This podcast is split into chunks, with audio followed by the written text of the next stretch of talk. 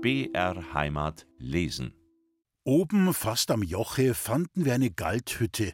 Das heißt eine Hütte für Galtvieh, wie alles Vieh genannt wird, das keinen Milchnutzen abwirft. Mit einem Stalle für sechs Ochsen, etliche Ziegen und eine Kuh, die hier in der Höhe weiden. Nebenan rieselt eine Quelle, die ein treffliches Wasser bietet. Nahe bei der Quelle ist am Felsen ein Denkstein angebracht, zur Erinnerung an die heitere Fußreise, welche den Erzherzog Johann im Jahre 1835 auf dieses Joch geführt. Damals stieg der beliebte Prinz herüber mit den gewappneten Heerhaufen der Gebirgsschützen aus der Nachbarschaft, die ihm fröhlich das Geleit gaben.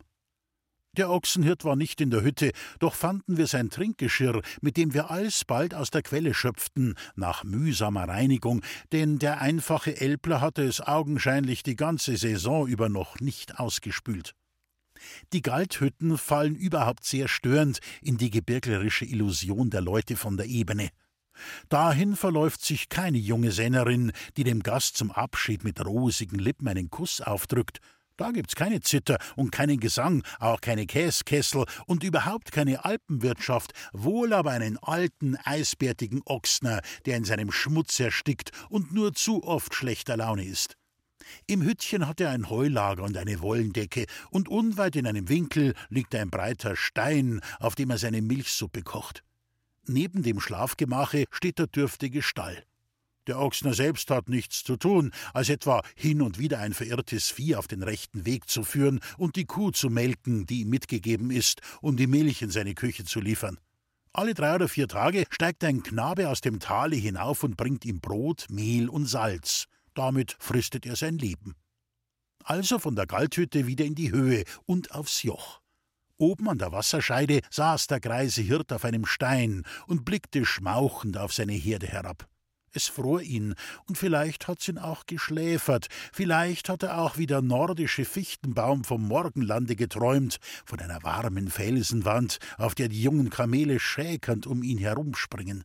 Wie geht's? rief ihn der Gossensasser an, und der andere fuhr auf aus seinem Sinnen und antwortete Mitterler, Mitterler, mittelmäßig. Es hatte tags vorher von Morgen bis Abend geschneit, und der Hirt sich kaum erwärmen können. Es sei gar so ein kalter Ort. Ein Ochsner hat's übel, meinte er, wenn das Wetter nicht fein ist. Trotz seines Trübsinns gewann sich der Hirt aber doch die Frage ab: Wo bleiben Sie? Das heißt, wo sind Sie zu Hause? Als ich zwei Jahre darauf noch einmal zur Stelle kam, hatte er es übrigens schon wieder vergessen. Ich sagte es ihm abermals und bin jetzt begierig, ob er's noch weiß, wenn ich wiederkomme. Die Männer saßen auf der Bank, die sich um die Feuerstelle herzieht, halb im Rauch verhüllt, schmauchten und plauderten. Die Sennerin ging ab und zu und redete wenig. Sie war ein sehr schönes Mädchen, fast zu schön für diese Einsamkeit. Um den Alpeiner ferner zu erreichen und wieder bei Tage zurückzukommen, war es zu spät, blieb also nichts übrig, als bis zum Morgen zu warten. Ich war etwas besorgt, dass das Hirtenmädchen sich die Einlagerung verbitten würde, aber der eine der Gäste sprach mir Mut zu, sagte, das komme öfter vor, und die Sennerin sei überhaupt nicht so schier, als sie tue. Dies begleitete er mit einem ironischen Lächeln, was die Alpenmaid dadurch bestrafte, dass sie, ohne ein Wort zu sagen, aufstand und davonging. Bald hatten auch die Sennen ihren Brandwein ausgetrunken und gingen fort, so dass ich mit dem Mädchen, das wieder herbeigekommen, und ihrem wenig sichtbaren Bruder allein blieb. Ich habe ohne Ruhm zu melden ihrem schönen Mund nicht dreißig Worte zu entlocken gewusst, von allen anderen, was die scherzhaften Reden des Sennen andeuteten, ganz zu schweigen. So saß ich also mir selbst überlassen, im leichten Rauch des Herdes, auf der hohen Bank, trank ein paar Gläser Wein und nährte mich von Brot und Käse. Meine Augen beschäftigten sich mit Kübeln, Pfannen, Milchschüsseln, Butterfässern und einer Menge unbeschreiblichen Plunders, der ringsumher stand, lag und hing. Die Luft war kühl und das Herdfeuer dadurch sehr erquickend. Die Nacht war noch nicht ganz hereingebrochen, als das Mädchen aufstand und mir bemerkte, es sei Zeit zur Ruhe zu gehen. Sie seien schläfrig, die Nacht vorher habe eine Kuh gekälbert und sie um allen Schlaf gebracht. Ich überließ mich ihr mit völliger Hingebung, wohin sie mich auch führen würde. Sie aber leitete mich aus der Hütte und hinten an den Heustadel hin, zu dessen Dachraum eine Leiter emporging. Hier solle ich aufsteigen, oben werde ich warmes Heu und eine Decke finden. Gute Nacht. Unterm Dache fand ich wirklich warmes Heu genug und nach einigem Tappen auch eine wollene Decke. Ich grub mir mein Lager in das weiche Bett und nahm die Decke über mich, recht eigentlich bis an die Ohren herauf. Es war nämlich kalt im Speicher, da zwischen Dach und Seitenwand ein handbreiter offener Raum für den nötigen Luftzug gelassen war. Obgleich es noch früh an der Zeit, so kam doch bald ein süßer Schlummer über den müden Wanderer. Mitten in der Nacht erwachte ich. Ein langer, gleißender Lichtstreif floss über mich hin, und im ersten Taumel glaubte ich, die Decke brenne. Ich fuhr auf und sah durch eine Dachspalte in den lieben Mond, der da herein seinen harmlosen Glanz ergoss. Ich öffnete die Türe und trat hinaus an die Leiter. Unendliche, tiefe Bergeinsamkeit im verklärenden Mondenschimmer. Die stillen Alpenweiden, die starren Schrofen, die hohen Jöcher mit den glänzenden Schneefeldern, alles so lautlos und feierlich. Nur der Bach, der Tosende, sprach sein Wort in dieser Stille und war zehnmal wilder als am hellen Tage. Als ich in der Frühe die Decke abgeschüttelt und die Türe geöffnet hatte, war alles neblig, um und um, die Bergspitzen sämtlich verhüllt, selbst die niedern Weiden nicht frei. Gleichwohl hoffte ich, die Luft würde ihren Trübsinn noch zeitig lassen und machte mich, den Bach entlang gegen Alpein zu gehen, da ich denn einmal in solcher Nähe nicht gerne wieder abziehen wollte, ohne den Ferner gesehen zu haben. Ich kam bis an den hohen Bergvorhang, wo der Steig steil aufwärts geht. Dort ist ein brüllender Wasserfall, der stäubend in ein Felsengrab springt, um sich in grauenvollen Wirbeln wieder daraus loszureißen. Als ich mit wonnevollem Grausen das Bild beschaute, begann es zu regnen. So kehrte ich zurück zu meiner lieben Sennerin. Das Mädchen war noch so trutzlig wie am Abende vorher. Ich dachte, wir würden uns jetzt bei dem trüben Regen durch Gespräch die Zeit vertreiben und unsere Ideen friedfertig austauschen, allein sie hatte genug an den ihren und wollte nichts von den meinigen. Drum setzte ich mich allein ins Kämmerlein, zog meinen Bleistift heraus und schrieb an meinem Tagebuche, während das Wasser draußen plätschern von den Schindeln lief. So wartete ich bis zehn Uhr, und da hörte zwar der Regen auf, aber die Nebel saßen noch immer fest im Tale, und es schien nicht, als wenn sie sich verziehen wollten. Deswegen musste ich mich leider mit den bereits gesehenen Fernern trösten und den Schönen von Alpein sich selbst überlassen. Also ging ich, und niemand gab mir das Geleite, nicht einmal bis zur Türe, bergabwärts, einen sehr gangbaren Weg, kam noch durch ein Dorf von Sennhütten und dann wieder in ständig bewohnte Gegenden, wo hübsche Häuser, steinerne und hölzerne, eines über dem anderen in Halden hinaufstanden, umgeben von Gerstenfeldern, die eben gemäht waren, bis herab nach Neustift, das in einem milden Tale liegt im grünen Laub der Bäume, die sich an dem Fernerbach hinziehen, wie die Weiden an den Lechkanälen bei Augsburg. Wer sich hier umdreht, der sieht im Hintergrunde des Tales den wilden Pfaffen, dessen höchste Spitze, das Zuckerhüttel, 11.100 Fuß hoch und die erhabenste ist im Stubaier Gebirge. Da ich nicht gerne einen Zug verschweige, der irgendeinen missfälligen Schatten mildern kann, so erwähne ich auch mit Vergnügen, dass mir der Wirt von Neustift anvertraute, das Mädchen auf der Alm zu Isse sei eine besonders brave und rechtschaffene Person. Aber gar so viel wenig reden tut sie, meinte ich. Ach, sagte der andere, sie würde schon freundlicher sein, wenn sie besser mit ihnen bekannt wäre. Ich dankte ihm herzlich für diese Beruhigung. Wer etwa am 13. August zu Holzkirchen auf dem Bahnhof war, der wird sich noch lange erinnern, wie es damals bald nach Mittag zuging. Dass das reisende Publikum den Gedanken nicht los wird, es seien alle Beförderungsanstalten nur seinetwegen da. Daher das viele Schimpfen und Aufbegehren, welches den guten Sitten so zuwider ist und mitunter sogar den Respekt gegen Kondukteure und Bahnbeamte verletzt während der Pilger jene Institute doch eigentlich als eine Gottesgabe, als ein himmlisches Gnadenbrot erachten sollte, für welches seine Fahrtaxen nur als eine Art Stohlgebühren wie bei Kindstaufen und Hochzeiten erscheinen, wobei alles Resonieren wegen mangelhafter Verrichtung gänzlich ausgeschlossen ist. Hundert Menschen also sprangen damals aus den Wagen und stürzten dahin, um die hintere Front des Bahnhofs zu gewinnen, wo das ehrsame Holzkirchen sich darstellte und die blauen Alpen, leider aber nur vier oder fünf Stellwagen. Über letzteres verdüstert, griffen manche sogleich zum Wanderstab, der sie wenigstens bis zu Holzkirchens Sommerkellern geleitet haben mag, die anderen aber warfen sich zurück und auf eine kleine Skischarte im Bahnhof, die dem Publikum einen vielbeschäftigten Mann im blauen Rock bis zum Kinn hinauf sichtbar werden ließ, der die Billette für die Stellwagen langsam austeilte. Und da entstand ein Gedränge, welches man wegen der mancherlei dabei beteiligten Damen und bei der jetzigen Bildung der Touristen fast erstaunlich nennen konnte, denn sie haben sich, um mit Kobel zu reden, die schönste Sotisse gesagt. Doch die Miesbacher und die Schlierseer kamen glücklich davon in ihrer gelben Arche, aber wir Tegernseer stritten zu dreißig sehr höflich um Einlass in einen schmalen Kasten, der kaum ein halb Dutzend fassen konnte. Man lasse Wagen kommen aus dem Markt, herrschte sofort eine Stimme im blauen Rock, die dieser Not ein Ende machen wollte.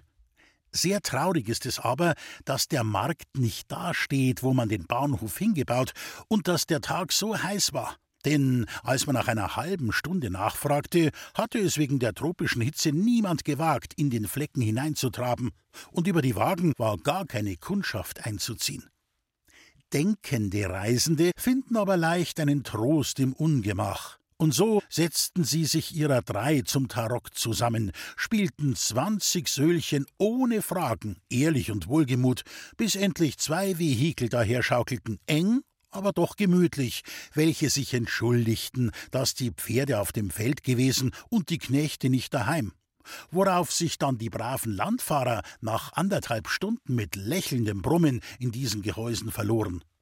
Bei uns, sagte ein Stuttgarter, und sein schwäbischer Dialekt ließ seine Reden noch fremdartiger klingen, weiß ma bei gutem Wetter immer, dass mehr Leut kommet, und da tät ma den Posthalter zwingen, dass er lieber einen Wagen zu viel schickt als zu wenig, und wenn einer leer bleibt, so kann er'n wieder heimführen.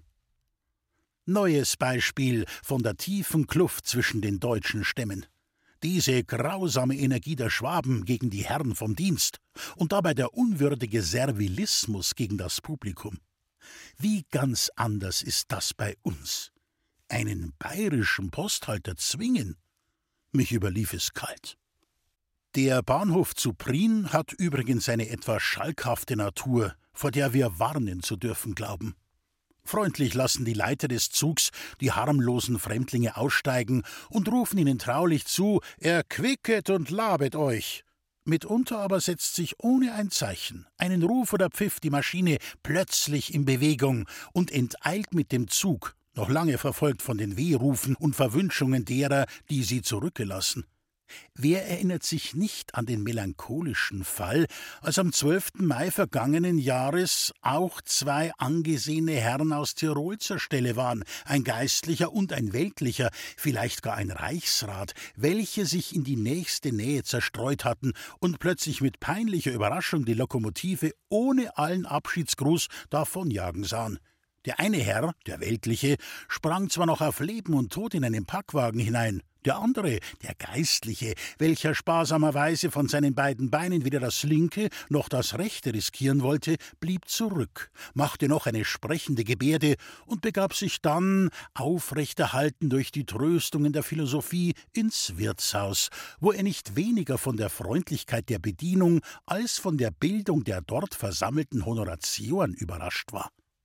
Teilnahmsvoll sagten ihm die Eingeborenen, dass sie an den Anblick Zurückgebliebener schon gewöhnt seien, da dieses unabwendbare Missgeschick nicht gar selten hereinbreche. Und auch am 23. Juli soeben, als ich in dritter Klasse fuhr, da ich wie Herzog Ludwig zu Gingen unter meinem Volk sein wollte und vor der geschlossenen Wagentüre stand, ging der Zug urplötzlich unter meinen Händen davon, so dass der nächstgelegene Kondukteur nicht einmal die Türe mehr öffnen, sondern mir nur zuschreien konnte, mich zu retten, wie ich könne worauf ich denn nachlaufend noch zufällig ein anderes Pförtchen offen und dort auch den besagten Kondukteur wiederfand, welcher mir auf die Bemerkung, dass ich mich diesmal über solche Manier gleichwohl beschweren werde, den freundlichen Rat erteilte, Ich solle lieber der Vorsehung danken, dass ich nach allem diesen noch meine geraden Glieder habe. Wünschenswert wäre es aber gleichwohl, dass eine Methode erdacht würde, um künftig auch auf der Station zu Prien, nach einigen, aber wenigen der Hauptsitz der alten horazischen Briuni oder der Brionenser, eine halbe Minute vor Abgang ein Warnungszeichen zu geben. Eine Rücksicht, welche, wenn auch nicht die Einheimischen, so doch die fremden Reisenden zu verdienen scheinen. Früher konnte ich mich über gar nichts ärgern. Jetzt habe ich auch dies gelernt und ärgere mich oft den ganzen Tag. In der Frühe verdroß mich schon, dass die Wagen dritter Klasse des Königreichs Bayern keine Haken besitzen, so dass man bei der hydraulischen Einpfropfung, welcher die Fahrgäste unterliegen, Joppen, Ränzel und andere Reisekleinodien unter die Bank werfen muss, wonach denn auch die Füße geniert sind und die Kleinodien schmutzig werden. Mittags um zwölf Uhr zehn Minuten ärgerte mich zu Miesbach, dass sich ein Posthalterssohn ins Cabriolett des Omnibus setzte, welches sich selbst aspiriert hatte, in der Meinung, dass die Posthaltersöhne der Gegend in den Bauch des Wagens gehören, weil sie ihre Landschaft täglich vor Augen haben und die bequemen Schauplätze den Fremden überlassen sollen. Mit den höckerigen Sitzen der engen Kalesche versöhnten mich gleichwohl die Blumengirlanden, welche sie heute als am Tag ihres Hinscheidens zierten, denn morgen schon wird die Eisenbahn bei Schliers eröffnet. Sonst könnte man sich allerdings mehrfach über bayerische Omnibusse und Stellwagen ärgern, namentlich über jenen, welcher vor zwei Jahren von Wolfratshausen nach München fuhr vielleicht jetzt noch fährt und sich, zerrissen und zerflickt wie er war oder ist, geradezu jeder patriotischen Beschreibung entzieht. Die afrikanische Sonne des letzten Tags im Juli lag so schwer über dem Bezirksamt Miesbach und machte mich so müd und träge, dass ich nach einem Einspänner zu trachten begann. Denn die Entstehung und Jungfernfahrt des neuen Omnibus wollte ich doch nicht abwarten. Ich sprach eine nahegelegene Bäuerin an, welche bereitwillig den Gaul von der Weide holen und das Wägelchen zurechtstellen ließ. Alles schien nach Wunsch zu gehen, als ich unvorsichtigerweise fragte, was es koste bis nach Bayerisch Zell. Jetzt fiel's der Bäuerin siedheiß ein, dass sie darum eigentlich den Herrn fragen müsse. Und der Herr? Ist auf der Alm, sagte die Frau, da werden's wohl nicht warten mögen, bis ich ihn aufgeschickt hab. Im nächsten Wirtshaus fragte ich wieder. Die Frau Wirtin, welche herausgeholt wurde, ein Wesen von so liebenswürdigen Manieren, dass sie in Knigges Umgang mit Menschen als illustriertes Paradigma aufzustellen wäre, sie schaute mich über Zwerch an und fragte mit Fernhaltung aller zeitraubenden Begrüßungsformeln: Was wollen's denn? Einen Einspänner nach Bayerisch Zell. Und was kostet er? Ja, da muss ich zuerst den Herrn fragen, antwortete die unterwürfige Gattin, drehte sich um und kam nicht wieder. Wahrscheinlich war der Herr über Land gegangen.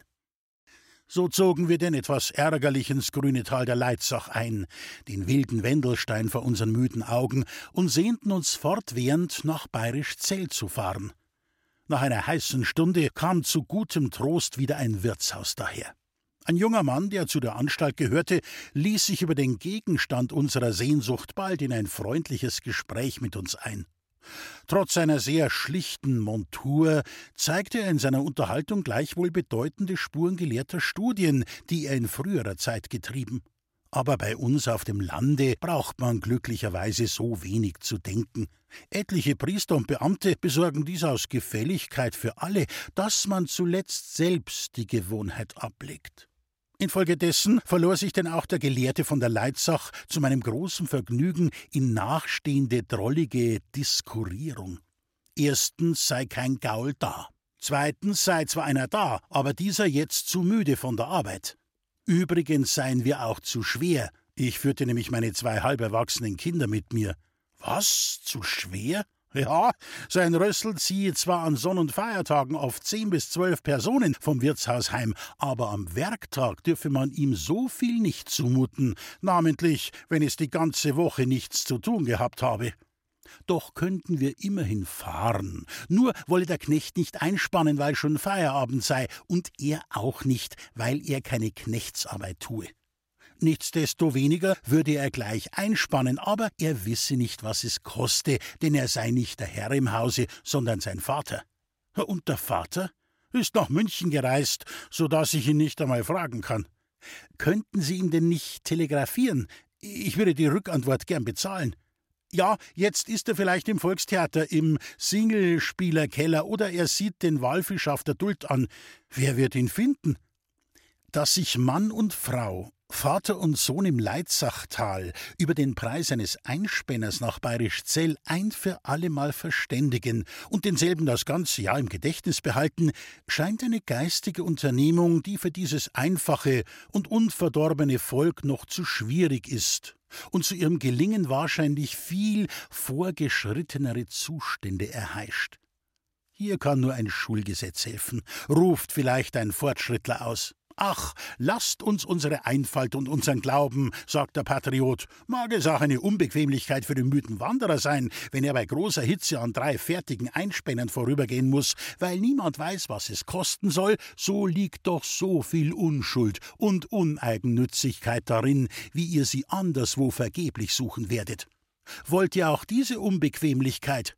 Wollt ihr denn alles verwischen, was unser Nationalcharakter und uns selbst im Wellengang der Geschichte aufrechterhalten kann? Ich ärgerte mich aber schon wieder und sprach in gereiztem Tone Erwägen Sie alles und tun Sie, was Ihnen das Beste dünkt. Wir gehen jetzt unserer Wege, um auf Ihre Erwägungen nicht durch unsere Gegenwart zu drücken. Wenn Sie uns nachfahren, so steigen wir ein, wo nicht, so werden wir die Zell auch zu Fuß noch erreichen. Wir waren aber kaum die Hälfte des Wegs, nämlich eine Stunde gegangen, als der Einspänner lustig daherfuhr und uns aufnahm. Immer noch ärgerlich, sagte ich hierbei, diese Stunde, die wir jetzt gegangen sind, hätten Sie uns wohl ersparen können. Es ist nicht auszuhalten mit euch. Ihr müsst entschiedener, rascher, prompter werden. Ja, natürlich, entgegnete der Philosoph von der Leitzach kopfschüttelnd. Die Promptheit hat schon manchen auf die Gant gebracht. Übrigens würden wir noch früh genug nach Bayerisch Zell kommen und auch den Herrn Inspektor treffen, einen gebildeten und beredten Mann. Er habe so einen spanischen Namen und werde deshalb wahrscheinlich ein Polack sein. Am zweiten fuhren wir von Innsbruck nach Landeck. Wer von der Landeshauptstadt gen Niedergang oder Westen trachtet, der gerät bekanntlich wieder in die Region der Stellwagen, denn die Bahn über den Arlberg ist wohl versprochen, aber noch nicht angefangen. In den letzten 30 Jahren hat sich nun viel verändert auf dieser Welt, aber der rätische Stellwagen ist sich gleich geblieben. Auch ein anderer Gegenstand ist noch unverändert derselbe, nämlich der tirolische Stellwagenkutscher. Die mächtigsten Potentaten haben sich mittlerweile beschränkende Konstitutionen gefallen lassen und auf die teuersten Kronrechte verzichtet, aber die Tyrannei des Stellwagenkutschers ist noch ungebrochen. So, Frau Doktorin, sagt er grüßend seiner alten, dicken Baderswitwe, die an der Straße schon mit etlichen Schachteln wartet. So, Frau Doktorin, steigen Sie hinten nur eine, es ist noch Platz genug. Sind ja schon acht herinnen, jammern da acht männliche und weibliche Stimmen aus dem Kasten heraus. Mehr gehen nicht herein. Oh, da sind ja schon elf und zwölfe drinnen gesessen. Lassen Sie die Frau Doktorin nur eine und verteilen Sie Ihre Schachtel untereinander, damit's keinen Unfrieden gibt. Der Weg ist einmal nass für eine solche Frau. Während die Frau Doktorin hinten einsteigt, setzen sich vorne auf dem Bock zwei engere Freunde des Tyrannen, die mit ihren breiten Buckeln und Hüten ganze Täler verdecken. Aber man zahlt ja mehr fürs Cabriolett, weil man etwas sehen will. Ja, die Burschen da wollen halt auch was sehen. Sie müssen grad zwischendurch schauen. Das gewöhnt sich bald. Da der Kutscher meistens jung ist, so spielt neben Vater Bacchus auch Frau Venus in den Geschäftsgang sehr merklich hinein. Damals war kein Wirtshäusleintal auf und ab, in welchem unser Hänsele nicht beiden Gottheiten opferte. Es wäre ihm aber auch gar zu schwer geworden, sie zu umgehen. Mehrere Male schien er mit sich selbst zu ringen, aber wenn die liebliche Schenkin auf die steinerne Vortreppe trat und wehmütig nachrief, Hänsele fast gar vorbei, so bewirkte dies jeweils in seinem Innern einen vollständigen Umschlag.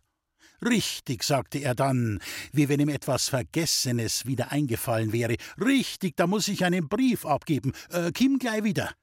So ging er hinein in den Venusberg und ließ uns nur das Nachsehen. Meistens blieb er so lange aus, dass er alle zehn Gebote hätte übertreten können, doch nehmen wir lieber an, dass er kein einziges verletzt habe.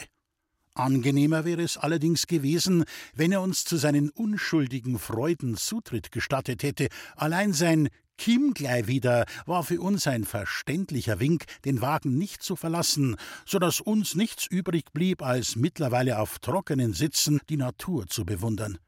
Leider aber wurde uns dann an den statutenmäßigen Erholungspausen, das heißt auf den Umspannstationen, die Zeit wieder abgeschunden, welche Hansele bei seinem sporadischen Götterdienst vertragen hatte. So kam es, dass wir Passagiere untertags beim besten Willen kaum unseren ordentlichen Mannstrunk zu Wege brachten, während wir seinen Konsum ungefähr auf 15 Seidel anschlugen. Nicht leugnen wollen wir aber, dass uns in diesen Tagen die innere Schönheit des Fuhrmannslebens wieder von neuem aufging. Was mag einen empfindsamen Jüngling wünschenswerter sein, als die Jahre der Jugend so gewissermaßen in einer Pappelallee von trauten Freundinnen zu verleben, täglich mit ihnen zu verkehren und seine Ideen alle mit ihnen auszutauschen? Ja, wir erkannten neuerdings, welch tiefes und wahres Gefühl in jener Strophe liegt, die ein niederbayerisches Liedchen schließt und also lautet Fuhrmannsbur bin ich schon fünfthalb Jahr. Fuhrmannsbur bleib i no lang. Kann wohl sei, dass ich stirb, eh i was anders anfang.